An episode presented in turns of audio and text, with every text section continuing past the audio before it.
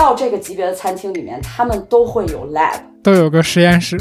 我去吃新一季的 Noma，他们出一个什么饮料，跟我说，哎呀，我们这个用到了离心机，是为了把蜂蜡的味道留在这个饮料里，但是又不让你吃到蜂蜡。哦，大老板看见了，说，谁叫你买的？那大老板就开始又重新拿了两块，一边特别慢条斯理的那儿抹，一边跟我说：“你看你们就是不会摆。”那汉山也不敢说什么，是人家餐厅，你说屁啊！哎呀，又是谈到说米其林，米其林，我认识评审，我在那天跟他抱怨的时候，他说：“哎呀，你两点钟睡觉，我昨天也两点钟才睡觉的，我有六百多项指标要打分儿，对一个餐厅。”我的天！你好，我是 Christy，住在哥本哈根，两个男孩的妈妈，从小九岁就喜欢做饭。我妈妈只要不在家，就是我给我爸做黄金蛋炒饭。我就是之前节目日料节目里面 Q 到的那个辞职以后去法国学厨的人。当我们提到 Fine Dining，也就是高级餐饮的时候，我们往往想到的是人均几千的高端餐厅、高端的食材和装潢，以及米其林的星星等等。而当我们对这个段位的餐厅感到陌生的同时，也非常好奇这背后的世界和这背后的人。本期的嘉宾 Christy 是一位生活在哥本哈根的老饕，曾经在法国接受过专业厨师培训的他，现在正在经历自己的冒险。他来到了一家世界顶级的餐厅的后厨，真刀真枪地体验了顶级厨师们的生活。他和我们分享了从食客变成厨师之后的新奇体验。顶级餐厅的厨师为什么在他看来既是艺术家又是科学家，以及最重要的如何挑选餐厅以及餐厅的推荐。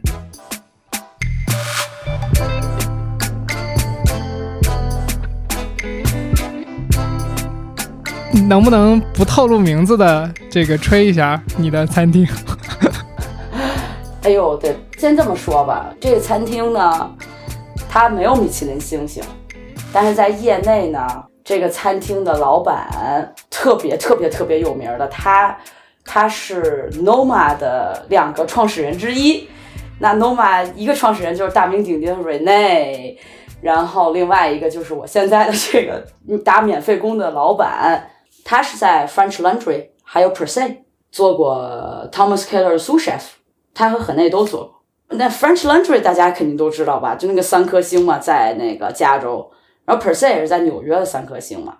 就是 Thomas Keller 就是大名鼎鼎，我觉得，我觉得那就是美国骄傲嘛。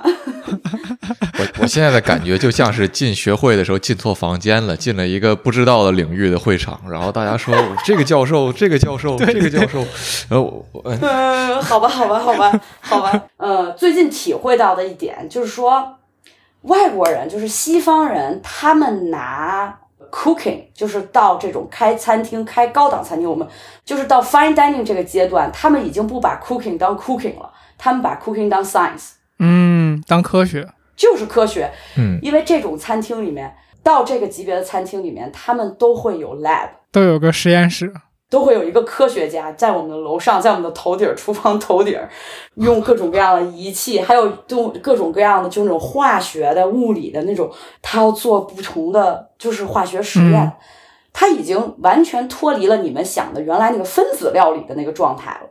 我不知道你们知道不知道，最开始做分子料理鼻祖餐厅应该是斗牛犬餐厅，是西班牙的。嗯哼。然后他们俩就是很内和他们俩在没有 Noma 之前，他们俩都在那个斗牛犬餐厅做过。就是都优选餐厅最开始做有 lab 这个状状态的，真正就是把这种东西当成一个研究机构在做了，你懂吧？嗯，像 Noma 现在就有一个特别特别特别大的科研团队。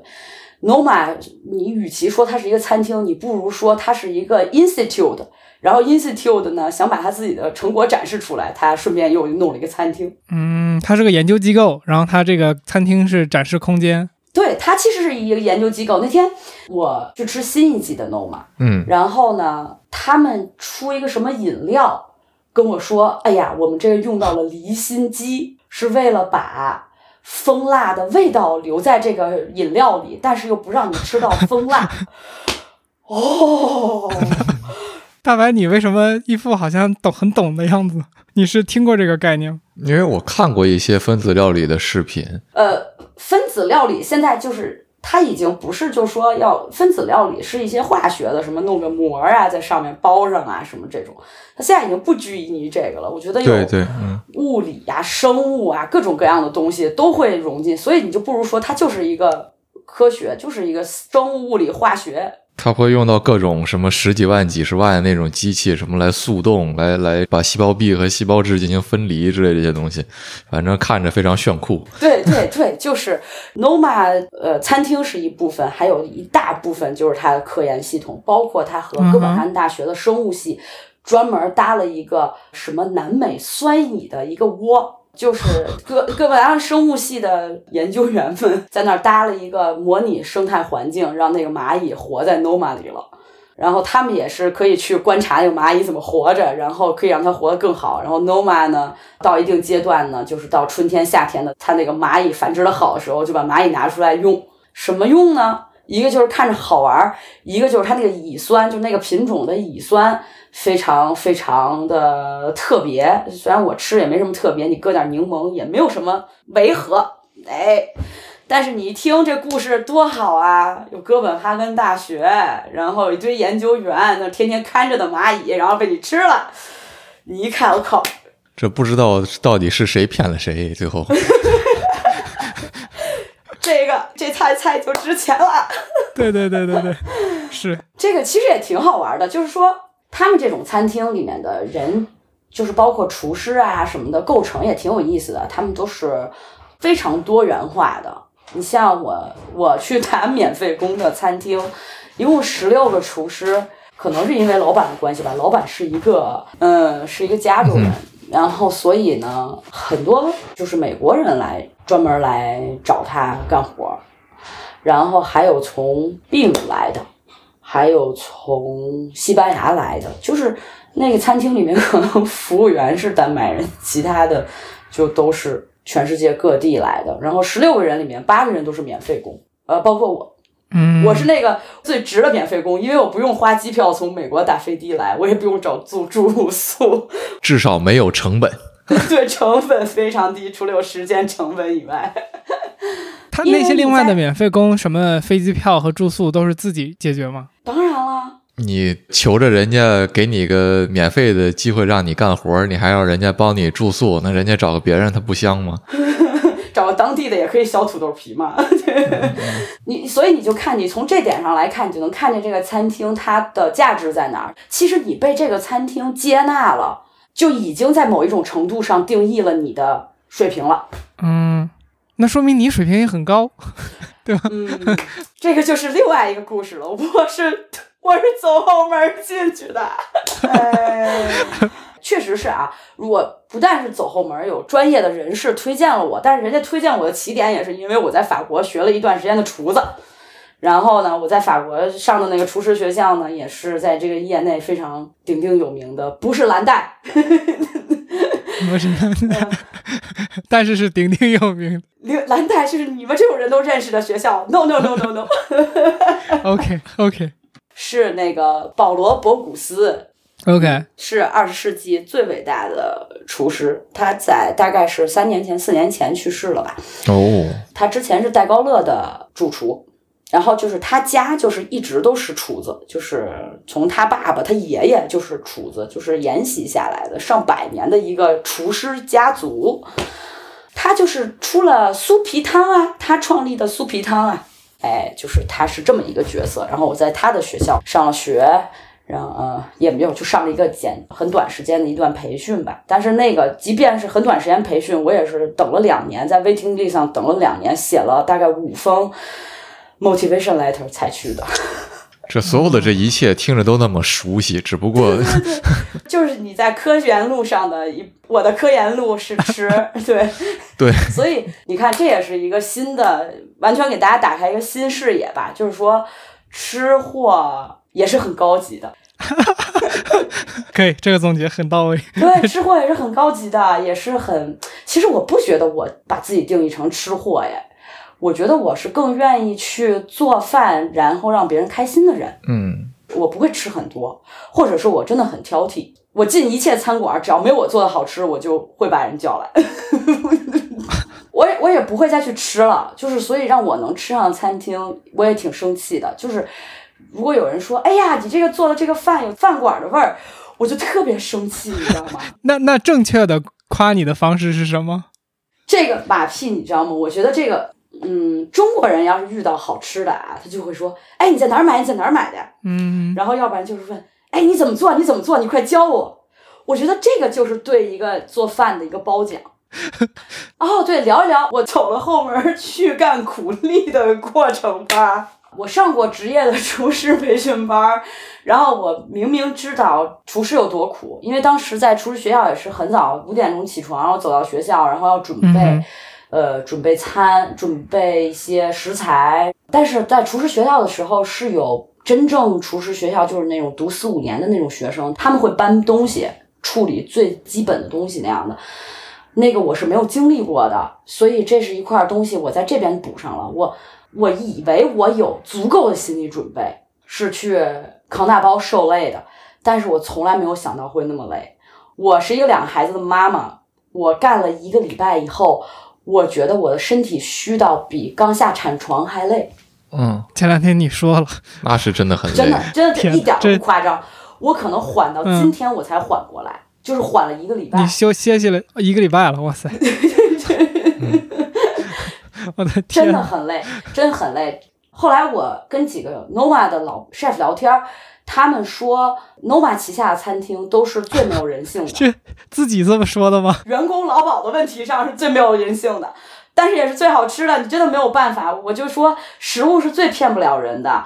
你怎么饲养，从你怎么种植、怎么饲养，一直到你怎么对待它、怎么处理它、怎么烹饪它，你花的每一分功夫都能呈现出来。就最骗不了人的就是吃的。后来我发现，我靠，进餐厅不是说我是一个免费工，他们能奴役我啊，每一个人都是。而且你对于烹饪这一块，只不过是你工作的三分之一，你其他的时间就是搬运工和清洁工，而且所有人都是这样。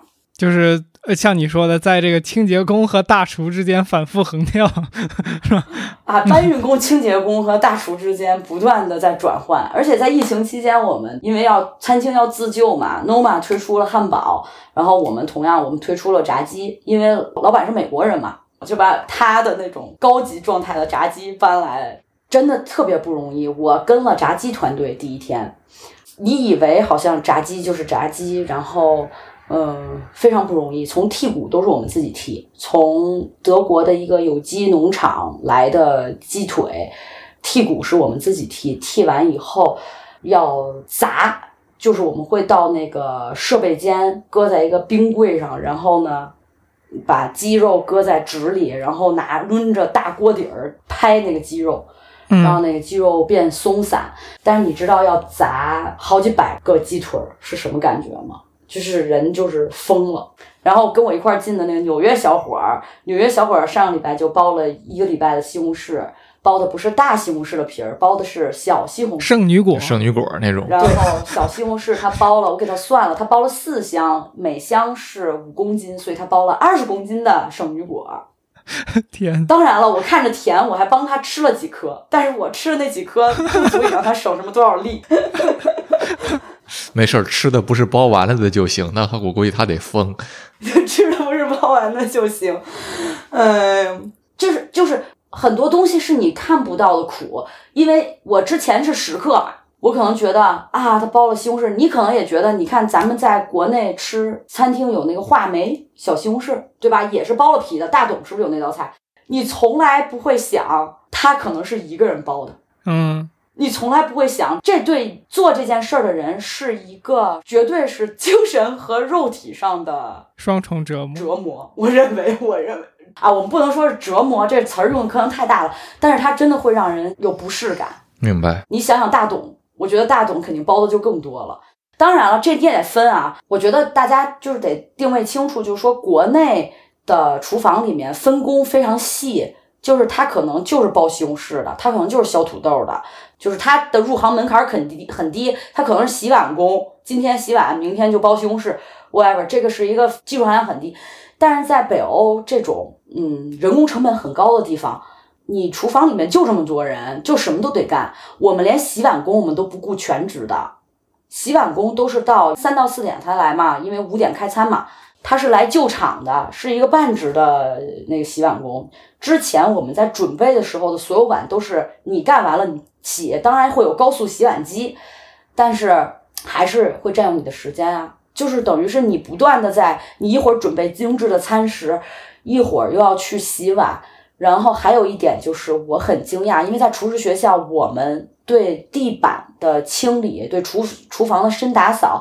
是在下课以后的，大概是六点多，下课以后来做什么掏下水道啊这种事情。但是在真正这种好餐厅里面是做两次的，一次是在准备完了以后，下午四点到四点半吃完吃完员工午饭，这员工只有一顿饭，外国厨子都很瘦的。然后吃完这顿饭，四点半回到厨房就开始做整片的清理，那时间洗碗工还没来，所以所有的碗都要清掉。地板要刷，柜子所有的柜面全部都是不锈钢的，然后冰箱的面都是要进行一次肥皂水的清理，然后刮片的就是刮掉水，然后是干布的擦完以后，还有一个碧丽珠就是 polish，要 polish 要整个让它就是特别亮，要进行四步所有的面儿，然后就是地上地上要先拿肥皂水刷，然后也是拿刮刀刮，还要清理下水道。然后所有的垃圾桶一并都分类处理掉以后，用清洁间的大的那个喷枪全都喷干净，高温消毒完了以后再归位。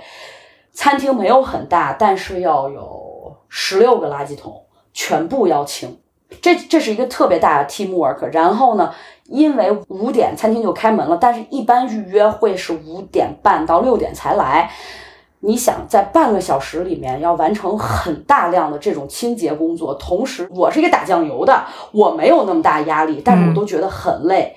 你想那些厨师脑子里面，他还要想他等会儿摆盘，他等会儿他的运行，他的构成，嗯，没有那个压力真的很大。就是我虽然我我可以理解，我虽然受到了很多的折磨，包括后面我讲被穿的小鞋，但是我特别理解他们，就是那种千年媳妇熬成婆。就是那种状态，他他是需要一个出口的，而他的出口很有可能就是你这种来打酱油的，或者就是那种你就是学徒工嘛。说白了，到晚上你大概是八九点钟，已经变成主菜热台，已经差不多干完了，就剩甜品那块要上菜，还有就是酒水了。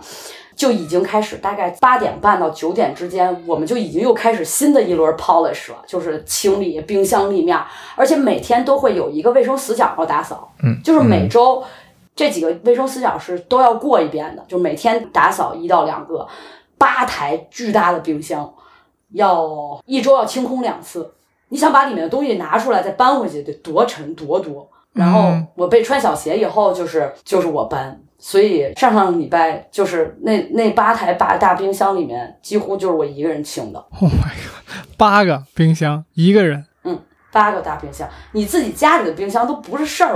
那一台冰箱顶你家仨冰箱，太可怕了。真的，我不断在重复，就是哎呀，小姐的身子，丫鬟的命啊，小姐的身子，丫鬟的命。所以那那这个穿小鞋到底是什么情况呢？嗯，穿小鞋是这样的，呃，因为假期的原因，大老板他在星期四的时候走了，他去跟他家人度假了，然后呢，星期五才回来的。恰巧星期四我跟了冷台，星期四呢就是主厨对我挺好的，他想就说让我真上手，包括上菜啊，包括摆盘啊，他都让我经历。然后结果星期四摆完以后，星期五大老板回来了。大老板回来以后，我正在那儿摆，接到命令以后，我正在摆我的那个东西。大老板看见了，说：“谁教你摆的？”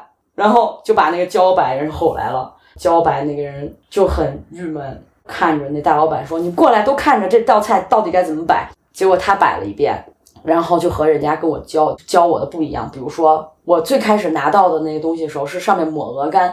然后我抹鹅肝呢，我就想多抹一点，因为我作为食客角度，我觉得我靠，你餐厅你不吃，到时候你省着它干什么呀？你省着它你就扔了，你不会吃它的。我为什么不给食客多一点呢？然后教我的那个人呢，他就说你不应该抹那么多，抹那么多你就不好摆了。就是他从工作角度来讲，我从食客角度来讲，那我不行，我在在人屋檐下，我就我就按照人家的摆吧。结果大老板来了，说啊，你得多抹一点啊，这样才好吃。所以给你穿小鞋的是这个，你说其实对你挺好的这个厨师是吗？不是不是，那 head chef，head chef 他想锻炼我，他想给我更多的精力，但是教我的那个是给我穿小鞋的，他是冷台的主管，然后他就看着那大老板在那儿摆花儿，大老板可慢了，那 head chef 已经跟我说 thirty seconds 让我把菜给你上了，那大老板就开始又重新拿了两块，一边特别慢条斯理的那儿抹，一边跟我说，你看你们就是不会摆。你们得把它摆的 fluffy 一点儿，这样它显得它饱满，这个就是看着就漂亮。然后就在上面一点一点摆花，那 h i chef 也不敢说什么，这人家餐厅，你说屁啊？没有 thirty seconds 了，这菜五分钟以后才上。当然了，那个食客我为那个食客高兴啊，因为是大老板给他做的呀，他比之前拿到的好啊。之前反正就是我摆的，我按照人家摆。他们当时还有一个 vegetarian 的，嗯，吃素的。然后我们要给他不能给他上鹅肝嘛，就有另外一个 substitute 的一个东西，然后那个东西也不知道他们怎么琢磨出来的。当时他们在那儿琢磨，他们在那儿研究，大概四点半的时候，他们几个人在那儿研究那个菜的时候，我就觉得，嗯，该出事儿了。看样子我还是挺专业的。结果果不其然，我把那个我不知道他们最后研究成什么样，我一听他们那构成，我就觉得不祥。我把那个搁在那块脆饼上的时候。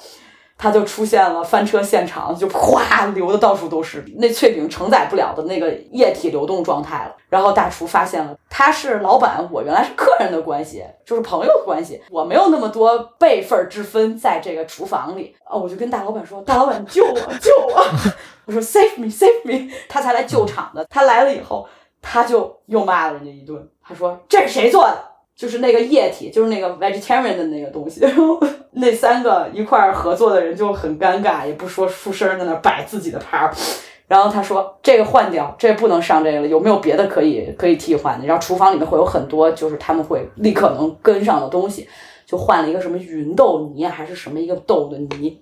这不是这出了两档子事儿，都有那个教我的那个人参与嘛，所以他就开始，就是那一刹那他就开始给我穿小鞋了，包括后来说这个。他们教我的是这个东西得最后搁一点 sea salt 在上头，嗯，搁点海盐啊，搁点海盐。然后那个大老板又跟我说：“哎，谁跟你说要放 sea salt？不放。”然后我大概知道这个事情的脉络。我觉得给我穿小鞋那个人非常委屈，他肯定特别委屈，很有可能在这个菜 design 的时候，就是说这个菜成型的时候。他们是放 C 扫，就最早说的是这个。对，但是你知道，这种人都是艺术家，他会改主意的。就像我有时候做东西，我也我也会推翻我之前的一些结论。嗯，你知道，你知道，做研究的人都会不断的推翻自己嘛。我靠，他就突然改主意不放 C salt 了。你说那个人他怎么办？他可能原来也说不放这么多鹅肝，对不对？他等于是他推翻自己，那个人又无法申辩。完了，他怎么办？他只能往我身上出气。我想，我我在那厨房里面也是老人一个，算了，就不跟小朋友计较了。除了大老板和主厨以外，所有的人都连三十岁都没有。而且我深知这个行业，你必须早进。就像我上厨师学校，那个厨师学校有明文规定，三十岁以后是不能再进厨师学校的。多数的学生都是十五岁就进去的，因为这是一个就像运动员一样短命的职业。这个行业原来是短命的吗？因为他太吃体力了吗？你看见的最后的厨子，要不然就是自己家里面什么十年二十年都支一个珍珠奶茶摊儿或者一个烧鹅摊儿，这是一码事儿啊。你看见的那些真正出来的厨师，他长命了，但后面的就没有那么命那么长了，或者他可能就跳槽到另外一些比较休闲一点的 low level 一点的，就是 bistro 啊，或者是一个素食餐厅啊。讨口饭吃，过一个简单的生活，他可能就是镀完金以后就变了嘛。但是你说你在 fine dining 里面，那真是铁打的营盘流水的兵吧？这一切我太熟悉了。对，所以我们最后，我们最后就总结一下，就是在 fine dining 里面，fine dining 我们可以把它单独拿出来，不把它当成一个饮食链的环节，他们是单独的存在的，他们是一个科研类的存在的这么一个领域。我怎么被穿小鞋？我就干最苦最累的活呗。然后他不让我碰冷台了呗。就是他的助手，就是冷台的助手，也是来免费打工的一个爱尔兰小伙。他会对我挺好的，因为我救过他好几次。他摆着摆着盘就忘了，他应该搁一些别的东西，他就给忘了。我救过他三次，不然他上的东西里面就缺少好几个重要的元素，你说多可怕？所以他对我还蛮好的。他会有时候说你你你你帮我完成这几个，你来做这几个什么的，就是我才有机会上手。如果只有那个穿小鞋的那个，他很无辜，我不能恨他，我一直在他他他已经怕了，他已经不敢再。对对对对对对对对对，你要理解他，毕竟是他是挣工资的那个嘛，他不能丢掉这份工作嘛，对吧？但是那小孩呢，就还让我帮他，所以还好。但是我还是做了很多脏活累活，直到那个纽约的小伙到星期天跟我一块去吃一家餐厅的时候，还跟我说呢，他说我的确看出来了，他不断的在欺负你，明眼人都看出来了，是吧？那 明眼人都看出来了。然后我后来才知道。呃，大老板没有跟他们任何人说我没有进过厨房，我没有进过专业厨房，所以所有的人认为就是我都已经进来这个 level 的厨房了，我应该是一个熟练工种了，所以他们可能也会衔接不上我擦柜子慢，就是他们觉得我是在偷懒儿，你懂吧？但是我确实是一个生了两个孩子的妇女。怎么可能跟二十四五岁的小伙儿比呢？是是是，大大家以为你是专业运动员，跑这摸鱼来了，但实际上你你已经很努力了。对我真的真的很努力了，要不然怎么会把自己累到就是要缓，要缓一个星期呢？对不对？而且因为星期六要开两餐，呃，中午开一餐，晚上要开一餐。所以星期六是早上九点上班，平时是晚中午十一点上班。星期六早上九点上班，一直要干到晚上一点。你们算算这是多大劳动强度？嗯，是是是，工时也很长。然后平常是十一点上班，然后晚上大概十二点半到家。你算算，其实什么九九六算个屁。所以我也劝大家以后呢，在这种场合吃饭，呃，多给点小费吧，不容易的。真的非常不容易，那些什么汉堡啊，什么那些就是那些比较简单、比较挣钱的餐厅，你们就不要同情他们了。他们真的挣很多钱，fine dining 真的挣钱不多，然后劳免费劳动力就是靠免费劳动力了。如果给免费劳动力再发了工资，就直接变成索尼了，就是亏本。fine dining 是一个劳动密集型产业，嗯嗯嗯，靠人力。我觉得国外定义的 fine dining 就是一个劳动密集型的产业。你看，披萨、汉堡都不是劳动密集型产业，fine dining 才是。上面随便一撒。但是这就是为什么你像亚洲就没有对 fine dining 的翻译，因为我们做的所有饭都是劳动密集型的。所以所有的都是 fine dining。对，所有的都是 fine dining。你想想，中国人那些东西都挺 fine dining 的。你从什么切肉丝儿、切肉丁儿，切所有东西都是 fine dining 啊。都是需要很大人力和步骤的。突然想起了开水白菜，对啊，开水白菜，对，开水白菜，我觉得 我哪天给他们普及一下去，他们肯定都想不明白。你俩先给我普及一下啊！开水白菜是这样的：鸡汤、鸡鸡架和猪骨吊汤以后，把鸡胸斩容，这专业的用词。鸡胸斩容以后，抓葱姜水稀释，然后先把高汤，就是你炖的那个猪鸡骨高汤滤去残渣以后。然后呢，重新上锅，把这个稀释过的鸡蓉下锅，然后让它煮起来，把最滤不出去的残渣和浮沫用鸡蓉收走，然后把鸡蓉撇掉，然后这个汤就清澈的像白开水一样。然后你就拿它浇白菜。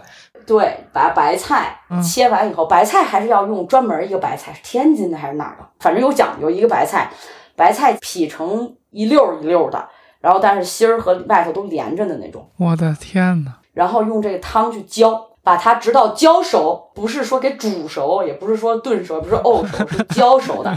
嗯，这是天呐，这是四川名菜，就是大家懂行的人就知道，四川菜不是辣的菜。这个川菜之所以可以上八大菜系，可不是因为 那个麻辣。这个点上的呀，是因为它有很多很多 fine dining 在里头。麻辣菜是属于低端菜，街边的低端菜就是里边吃的。真正的官府菜不是麻辣的，什么猪肚包鸡之类的，对吧？这都是川菜。突然想起来一个刚才跟 Chris 说的事情特别相关的一个事儿，就是我前一段看一篇研究，讲说为什么在中国的这个饮食行业里面，现在在各种这个一二线城市，火锅然后川菜变得特别特别多。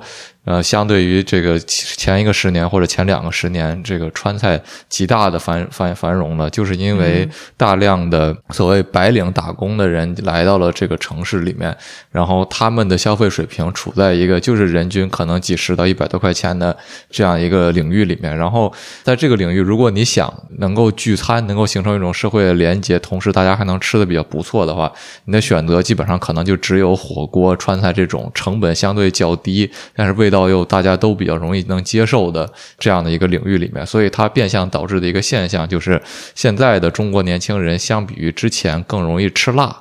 嗯，它就是实际上是一个经济导致的一个理由，所以我觉得当时看的时候就觉得特别有意思。然后现在想想，确实就是因为。那些食材，比如说你说开水白菜，这你多少多少人工，食材稍微可能有一点异味，你都能尝得出来。但是辣的东西就不一定。然后火锅，火锅甚至连这个厨师都不需要，你就自己涮就完事儿了。所以就这一派说法，可能也就导致有一个观点，就是在中国一个好的厨师，他可能现在在在中餐发展的前途并不是那么光明，就是就是随着我们的社会形态的变化导致的这么一个现象。是。但是说到这个，就正好进到我很好奇的一个问题。我觉得就是，无论是听众也好，还是我们也好，最在乎的无非是该怎么挑选一家好的餐厅。我不是凡尔赛啊，我觉得我有这个触角，我就是天生有这个 sense，我去挑餐厅。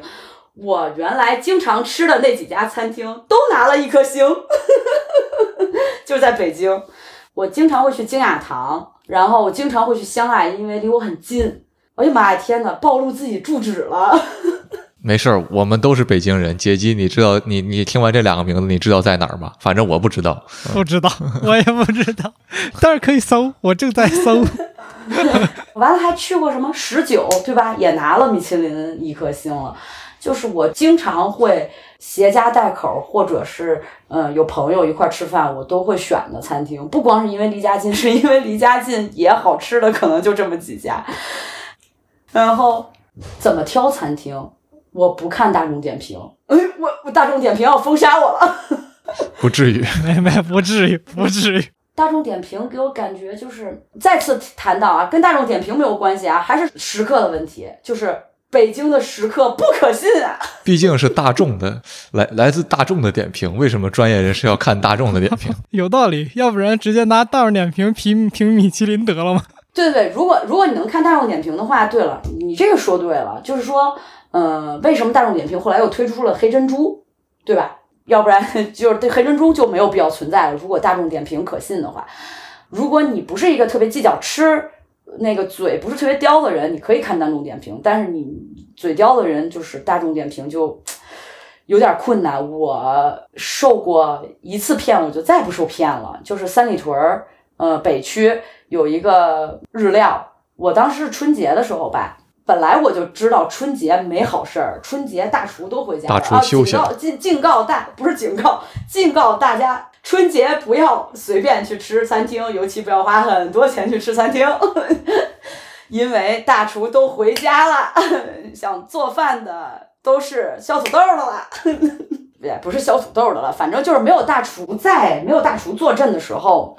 吃好餐厅没有必要，嗯，就是它还是起到一个非常核心的作用。真的，我跟你说，定海神针，你就你就看着我们那个老板，你就觉得他就是那种真实版的 American Captain，你就觉得他就站在那儿，就是没事儿，有我呢，顶住，就是那种感觉。嗯，然后看一下餐厅厨师的简历吧，然后还有就是口口相传，你会认识一些老饕。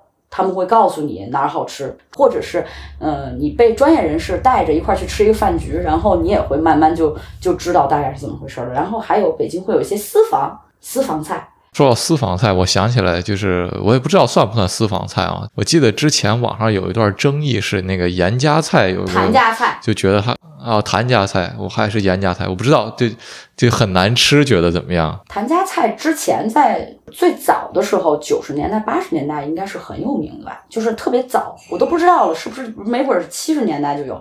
那就是一个劳动密集型的 fine dining。如果你认为 fine dining，你可以定义谭家菜就是 fine dining，那就是鼻祖吧，大概是 fine dining 鼻祖吧。哎呀，又是谈到了说米其林，米其林，你想吧，就是我呃原来经常会去吃的那些餐厅都变成了米其林一颗星，所以你觉得米其林的星星的这个分量在吗？还？那你经常去的餐厅？有米其林一颗星不是一件好的事情吗？在在我看来，但是我觉得有了米其林一颗星，他们就把菜价调贵了，我就再也吃不起了。我我跟你说啊，因为我呢是圈外人的圈内人，圈内人的圈外人，所以我在游离在这个圈子之间，我会认识一些圈内人。圈内人指的就是评审，我认识评审，有幸就是在他成为评审之前，我就认识他。我也跟他打过招呼了，不透露姓名的。我们来解释一下评审和餐厅的相爱相杀。这个我们工作到很晚，可能一两点钟才能睡觉。评审也很辛苦，评审也是要打分打到一两点钟的。我在那天跟他抱怨的时候，他说：“哎呀，你两点钟睡觉，我昨天也两点钟才睡觉的。我有六百多项指标要打分，对一个餐厅。”我的天，六百多项！嗯哼。然后每一个小项打完分以后，如果说了 no，都还要 comment 为什么你说 no。所以我们真的是生活谁都不容易，就是不要光看贼吃肉不看贼挨打。我原来也觉得可能在米其林餐厅工作是一个特别优雅的事情，但是没想到真的是一地鸡毛，鸡飞狗跳啊里头。跟你在沙县小吃，我估计也没什么区别，可能地面非常干净，这就是区别。确实，沙县小吃不用一天做两次深度清洁，是吧？对。然后呢，你看评审，你可能觉得我认识两个人，真的就是你看着他们，就是天天在住好酒店，天天在吃好吃的，一天三餐不停的吃，永远都是吃世界上最好吃的东西。呃，我有幸跟着。其中的一个人在哥本哈根连续吃了三天，我都不想活了。我不是不想活了，没有这么严重，就是我真的就是对他充满了同情，真的就剩同情了。你根本受不了吃那些东西，吃那么多。就像我原来在厨师学校。你从早到晚都不停的在吃你做的东西，因为你不会把东西卖给谁，你做完你就自己吃了。什么龙虾呀、鱼子酱啊、鲍鱼叶呀，那都十年前、六七年前嘛，鲍鱼叶都很新鲜、很惊奇的东西。还有什么就是那种鱼子柠檬啊，都会用到，然后都是随便可以吃到的。当它变成一个你的职业，一一个你的生产资料的时候，它和你坐在那个桌前享受的那个。美食就是变成了完全不一样的东西，所以对于评审来说，那就是它的生产资料呀。嗯嗯，这也是为什么有人说爱一行就不要干一行。我为什么这么晚才去厨房？这也是我那个评审朋友使劲推我去的，说你一定要感受一下，没准你会有一个新的、完全新的视角，或者新的视野、新的体验。对，真的是新的视角，新的各种都是新的。嗯，我可能现在会完全以一个不一样的姿态去吃餐厅，包括我那天我那个星期的体验结束以后，星期天我跟那个纽约的小伙一块去吃一家餐厅，然后我们就看到了剥皮的西红柿，然后我就对这个剥皮的西红柿充满了同情。对你就是充满了同情，就是你说阿门，就是那种感觉。他的一部分灵魂已经浪费在这个西红柿里边了。哎，对，真的呀，忘了跟你们说，很内是一个反高级餐饮的这么一个角色，他不喜欢那种传统的米其林的定义，这就提就又提又回到原来那个东西了，就是米其林怎么定义的？米其林就是包括你的酒窖大小，你的藏酒的水水准。他们会以藏旧世界，因为毕竟是法国的这个评审标准嘛。你藏旧世界的酒有什么酒？很多三星就是因为可能藏了很好的罗曼尼康帝，这样的好酒，他才有机会拿到三颗星啊。你像 Noma 只推崇自然酒，就是现在最新兴的这种自然酒，它不可能拿到三颗星，它拿到两颗星是它的极致了，在米其林的这个评审制度里，包括米其林还会想到你你的餐具。我曾经因为在厨师学校，我们去吃了一个大师姐，就是 Anna Sophie Peak，是世界上最有名的女三星厨师，她的餐厅。她的一副刀叉也不知道是从哪儿，法国的一个什么山沟子里面锻造出来的那副刀叉，三百欧元一副。嗯，OK，对他这是都是在在他米其林三颗星的这个，就是那第三颗星的评判标准考虑范围内的。对，Noma 甚至没经常没有餐具，你是拿手吃的，这很有意思，你知道吗？它是让你更接近食物，把你所有的注意力集中在它吃的这上面，而不是去喝大酒。去花钱这样的状态，包括它的酒杯，它不用 Redo，也不用 Zotto 这两个主流的高级餐厅必备的两个牌子，它不用，它就用你普通在超市里可以买到两美金一个的，绝对不会到五美金一个的随便的红酒杯，就是这样。哎呀，理念完全不一样。理念完全不一样，就是我觉得回归本真了吧，就是我会花更多的时间在我的食物的问题上，而不是去想到周遭的那些东西。继哦，对，继续来说说看看榜单吧，看米其林还是看 Best Fifty？我现在更倾向于看 Best Fifty。嗯，虽然我也被 Best Fifty 坑过，但是我觉得比米其林更可信，因为你要从米其林的构成来看，米其林的评审是米其林发工资的。就是米其林会有引导吗？你在人屋檐下，怎能不低头？嗯，但是他向谁低头呢？米其林自己，米其林自己没有餐厅吧？还是有？嗯嗯。米其林没有餐厅，但是一旦你变成一个 organization，你不就可以去引导你的员工了吗？嗯。你你是一个 company，你就你比我官大，我说你给这餐厅你不能打两颗星，你得给他打三颗，你听不听？你不听你走。不发你工资了，他会不会存在这个问题呢？有道理，就是你评审和评审机构不是独立存在的呀，他们俩是从属关系。这是我一个疑问啊，就说他这种他在这种情况下，他怎么能保证他保证他的公正性呢？是的，是的。而且像我们在餐厅里面，我们看见说有一个人穿着挺好的，然后一个男的自己在那儿吃饭，我们就怀疑他会是干这些事情。要不然你一个男的穿挺好，自己在那儿吃什么饭？哦，那这这里还有一个挺有意思的问题，就那没有女评审吗？有女评审，那你女的就更不应该自己在那儿吃饭了。男的可能有时候就是啊，也有可能孤独的旅行者，对吗？不是孤独的美食家，孤独的旅行，有点奇怪吧？但是所以他们的评审有时候是评审公司是允许你自己带一个同伴的，也是可以引人耳目吧？大概是。原来如此，嗯，然后你看，你看大家对这个米其林星星的态度，你也可以看看这个餐厅是什么样的。就是我特别怕看那个餐厅把它米其林星星印的到处都是啊，可吓人了。就是他就在利用这个，他就是拿这挣钱啊。他可能他的点他就不是在他精益求精的餐食上了。然后你看那个欧洲很少有餐厅干这种事儿，哎。有些主厨都会退星星，就是你别给我星星。你看小野二郎不也不要星星吗？哦，星星很要命的，星星就让主厨变成一个 CEO，就是特别特别累的 CEO 了，就变成，因为食客对你的期待也特别高，投资人对你的回报收益也特别有要求，你的压力就会很大。你看最近自杀的那厨师，他不就是？拿了米其林，后来又拿了一个世界第一吧，有一段时间，他就是在那个洛桑开的餐厅，压力太大自杀了。当然这是个例啊，而且本来这个行业他就他就累，而且高处不胜寒。他在那个档次上，而且作为一个艺术家，我通常把他们认为是艺术家，在那个层面上的人，就就真的压力太大。嗯，而且我慢慢的觉得好像欧洲人没有那么迷恋米其林了。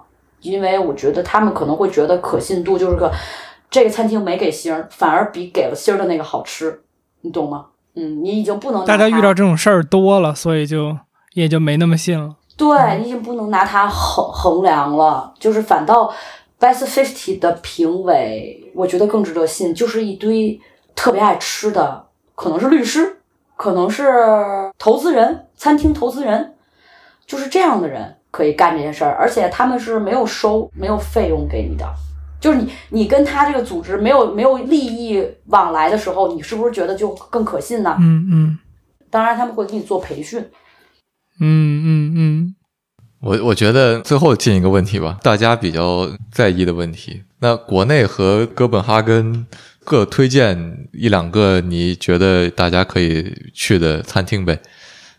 哎呀妈，哥本哈根我就一定要推荐。你看，我甚至不愿意推荐我老东家。如果呃哥本哈根，我一定要推荐 Noma。Noma 是个地球上你让我推荐一个餐厅，我都推荐 Noma。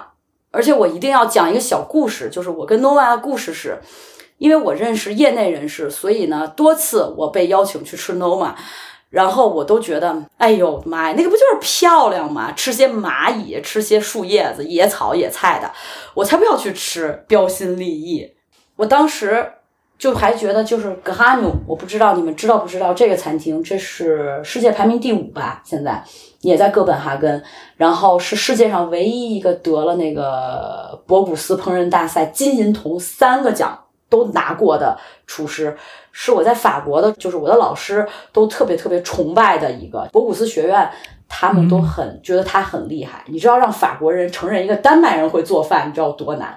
就是他开创了这个先河，他带着北欧就是上了一个台阶儿，就是因为这个人，他也是丹麦的国宴厨师。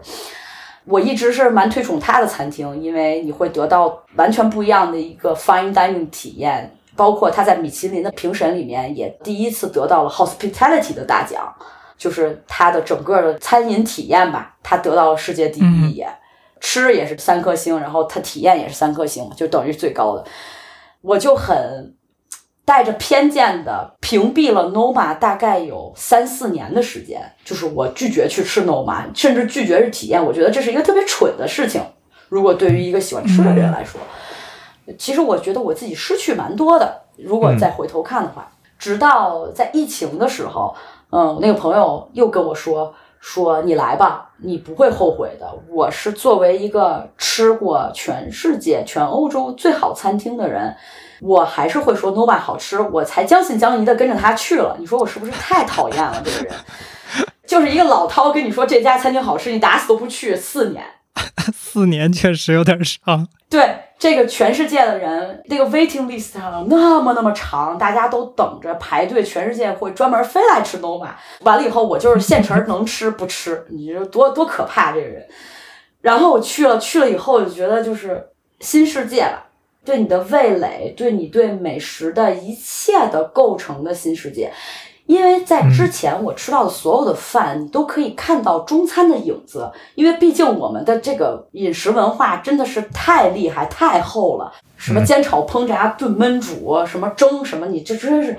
每一个文化里面确实都有这些东西，就是如果是餐饮后的国家，比如说法餐，比如说意大利菜、西班牙菜，什么甚至新兴的秘鲁，什么这些地方，那日餐就更别提了，对不对？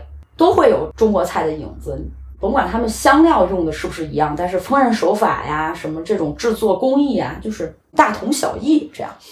但是 Nova 就是一个完全不同的世界，真的就是你吃到的味道，呃，这个东西呈现的形态，你像我们中国人总说一热顶三鲜，对吧？这菜热，包括你做那个美食评审的时候，就是上菜传菜员怎么给你上菜的顺序，好像大厨都会要。贿赂传菜员还是 whatever，反正就是有这么一些行业内的 hint，就是说你如果上的菜够热，吃到这评审的嘴里，它就是更好吃。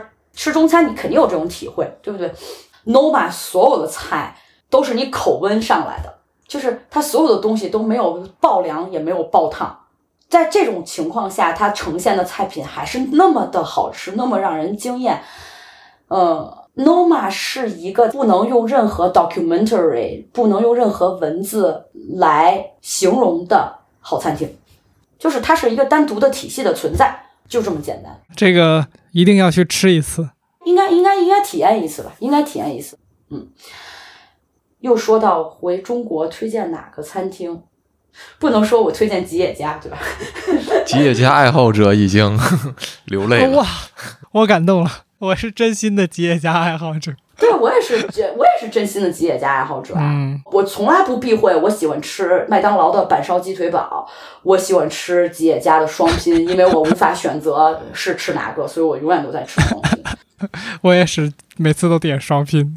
嗯，要不然在丹麦开个吉野家吧。你好，这里是后期的天宇啊。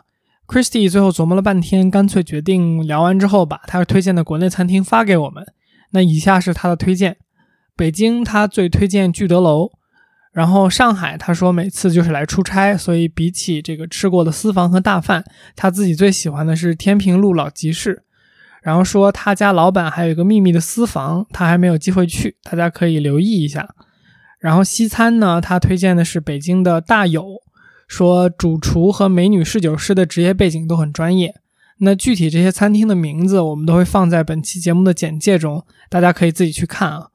顺便呢，那就在这儿做一下下期的预告。下周四我们会更新本期的彩蛋，在彩蛋里呢，Christy 给我们讲了一个至关重要的话题，那就是如何在高级餐厅和厨师对话交流，以及通过交流，厨师会把怎样不同的服务给到你。